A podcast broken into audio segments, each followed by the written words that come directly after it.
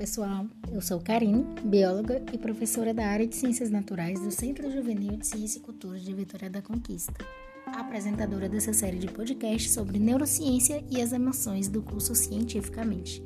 No episódio de hoje vamos conversar um pouco sobre a memória.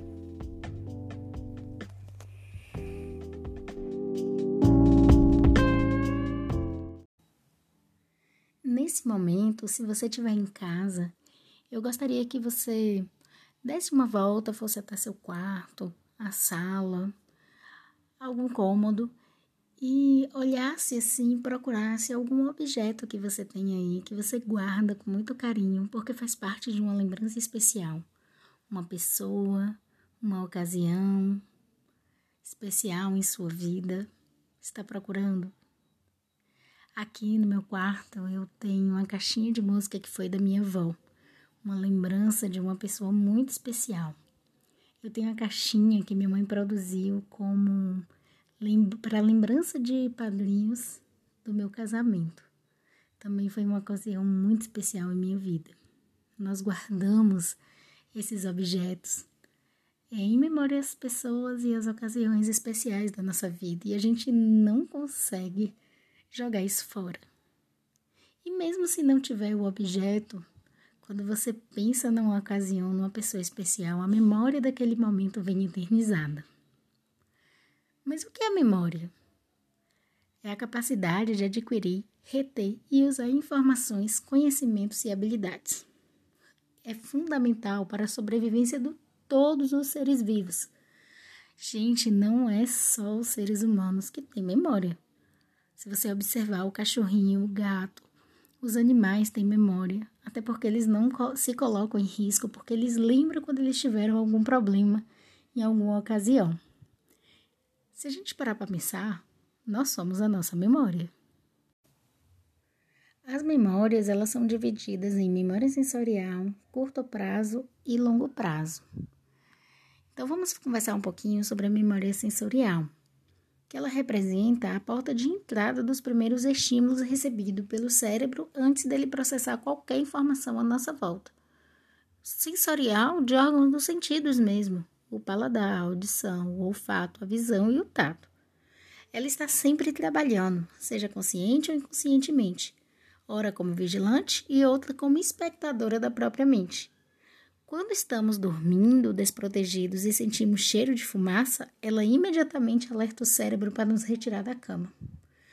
Quando vislumbramos uma bela paisagem, ela transmite para o cérebro as imagens que se tornarão memoráveis mais tarde. Quando queremos conhecer os tipos de memória humana, a sensorial entra como a primeira delas, que sem dúvidas são as portas e as janelas da nossa mente. Nosso cérebro, ela representa áreas e terminações nervosas responsáveis pelos órgãos sensoriais e tem uma enorme velocidade. Mas por outro lado, a retenção feita por ela tem curtíssima duração, apenas até que seus impulsos elétricos cheguem até a memória de curto prazo, que posteriormente pode ser descartada ou não. A memória sensorial é um mecanismo automático de percepção e não faz processos cognitivos avançados em nosso cérebro. Então a gente precisa ficar ligado nos nossos sentidos. É, quem não se lembra, por exemplo, do cheirinho que sente de um bolo e lembra do bolo da vovó? Quem não se lembra do perfume de uma pessoa especial? O cheiro tem memória. E aquela música que quando toca a gente fica ah, foi aquela música da festa tal em que eu conheci a pessoa especial, ou então que eu e minha amiga demos, muitas risadas. Também é uma memória sensorial. Ela foi colocada a uma memória de curto prazo e foi consolidada. Você não esquece mais. Mas os seus órgãos dos sentidos foram a porta de entrada. O outro tipo de memória é de curto prazo que poderia ser definida como um mecanismo da memória que nos permite reter uma determinada quantidade de informações durante um período curto de tempo. Decorar o número de um telefone para anotar, né, uma memória curta. Ela retém temporariamente as informações processadas que desaparecem rápido ou se transformam em memória a longo prazo. Ela desaparece, você esquece. Né, um outdoor que você pega a informação na rua, acha interessante, mas depois simplesmente se esquece ou então ela vira uma memória de longo prazo. Então, ela tem características, né, como a capacidade que você tem. Por exemplo, a gente não consegue decorar, sei lá, um número muito grande de uma vez só. E a duração, a quantidade de tempo que você é capaz de lembrar a sequência de dígitos, por exemplo, que você está decorando. A memória de curto prazo age como uma porta de acesso para a memória de longo prazo, ou como um depósito que possibilita a retenção de informações que não precisaremos necessariamente no futuro, apenas as que precisamos nesse momento. Fazer uma prova, por exemplo, é isso. Você estuda, decora, faz a prova, passou, esqueceu. Não é assim? Ai, você fala assim, Karine, esqueceu. Mas se a gente não utiliza aquele conteúdo, provavelmente a gente esquece. Até com nós, professores e profissionais, somos assim. Se a gente não estuda aquele conteúdo, não utiliza ele no dia a dia, a gente acaba esquecendo. Claro que quando a gente estuda novamente, a gente lembra com mais facilidade. Como a memória de curto prazo está diretamente vinculada à memória de longo prazo, qualquer dano causado na memória de curto prazo pode afetar a aquisição de novas memórias dentro da memória de longo prazo.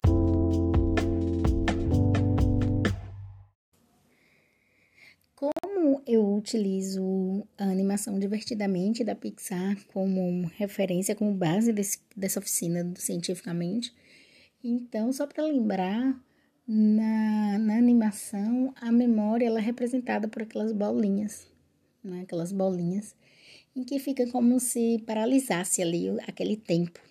E aí tá, consequentemente, uma emoção ali, daquele momento. Ou a alegria, ou a tristeza, ou o nojo.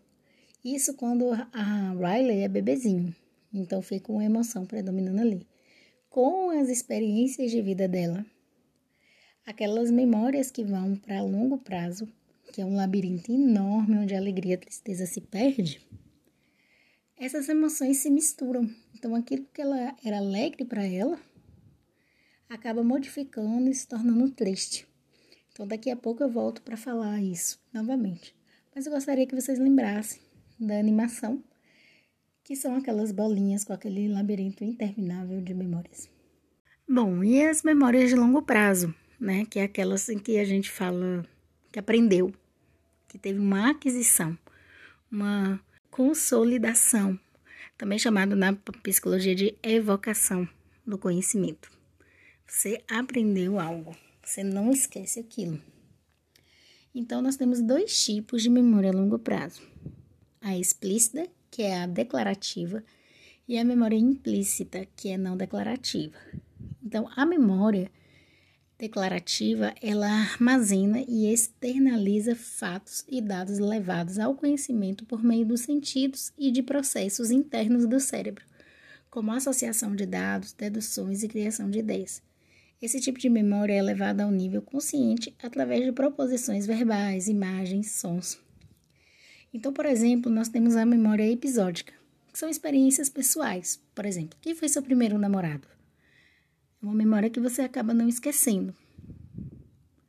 As memórias semânticas, né, que são os conhecimentos fatuais. Então, quem descobriu o Brasil? Geralmente são esses conteúdos que a gente aprende na escola. A memória implícita, não declarativa, armazena dados referentes à aquisição de habilidades desenvolvidas por meio da repetição de uma atividade que segue sempre o mesmo padrão é o caso das habilidades motoras, sensitivas e intelectuais, além de toda forma de condicionamento. Então, por exemplo, nós temos a memória procedural, que é a habilidade motora e cognitiva, por exemplo, dirigir, andar de bicicleta, amarrar o cadastro do tênis, escovar os dentes. E nós temos a memória de condicionamento, que é respostas condicionadas automáticas. Por exemplo, parar de um, diante de um sinal vermelho. Nós vamos falar sobre condicionamento nas próximas aulas. O local onde a memória é processada no cérebro é chamada de hipocampo. Ela está ali pertinho do que chamamos de amígdala cerebral, onde se processa as emoções também. Então, o hipocampo, né, ele faz essas aquisições de memória. É, e está relacionada, diretamente relacionada às emoções. Então, quando nós temos emoções com pessoas, com momentos, com conteúdos, nós consolidamos essa memória de uma maneira melhor, de uma maneira mais ampla. A memória, ela não é rígida, ela não é engessada. Você tem aquela lembrança ali ponto. Não. O filme Divertidamente vem mostrar justamente isso. Que há uma questão de uma maturidade quanto a gente vai é, tendo experiências novas e que essas memórias elas mudam de contexto com relação às nossas experiências. Então, lá no filme, a Riley é, sentia alegria quando lembrava do rock. Mas depois ela passou a sentir tristeza, porque ela perdeu aquilo, ela mudou de cidade, então ela já não está mais ali com os amigos naquele local. Então ela passa a ser uma memória de tristeza. Quem sabe, né, com o tempo volta novamente a ser uma memória de alegria. Então a memória ela não é engessada, ela é dinâmica e ela sempre modifica na nossa mente. Como é que faz para aprender? um conteúdo. Eu não quero só decorar para a prova, eu quero aprender. E o Enem, o volume de informação é enorme. Para você aprender, você tem que vivenciar, experimentar, treinar, praticar aquele conteúdo.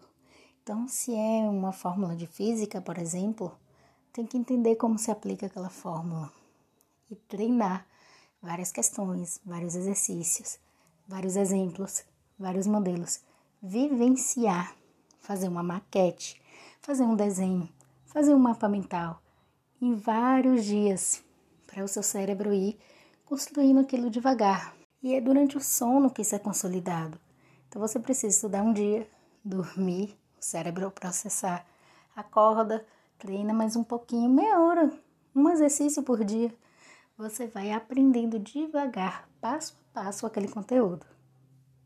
Estudar antes da prova é decorar.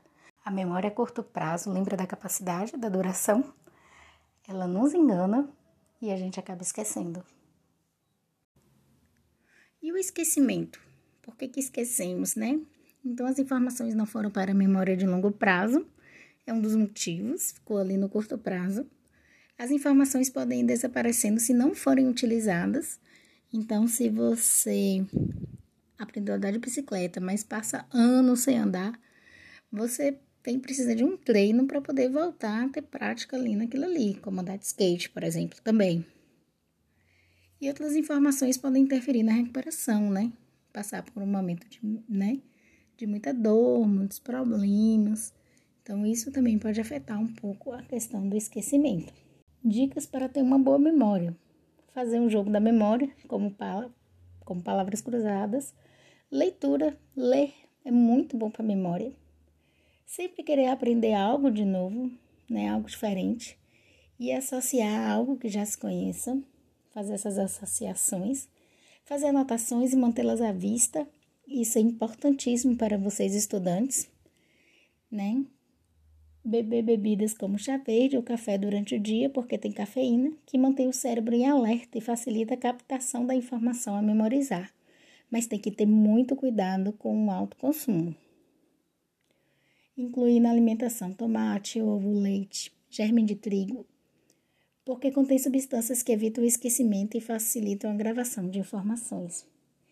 E as duas coisas mais importantes, mais importantes mesmo, é fazer atividade física e dormir. Dormir é bom para a memória. Então, dormir de 7 a 9 horas por dia para que o cérebro descanse bem e consiga gravar mais informações no dia seguinte e muito cuidado com o celular. O celular, hoje, as redes sociais têm muita informação em pouquíssimo tempo. Então, reserve um horário à noite para você deixar o celular na sala e para o seu quarto e dormir sem telas. Meia hora antes de dormir, você tira as suas telas para poder seu cérebro descansar, né? sentir o sono e dormir, descansar a mente. Bom, esse foi um resuminho da aula, né, na primeira semana que a gente teve do curso. Foi o conteúdo que a gente viu. Então, se você quer saber mais sobre o assunto, né, é, pesquise sobre isso. É muito interessante.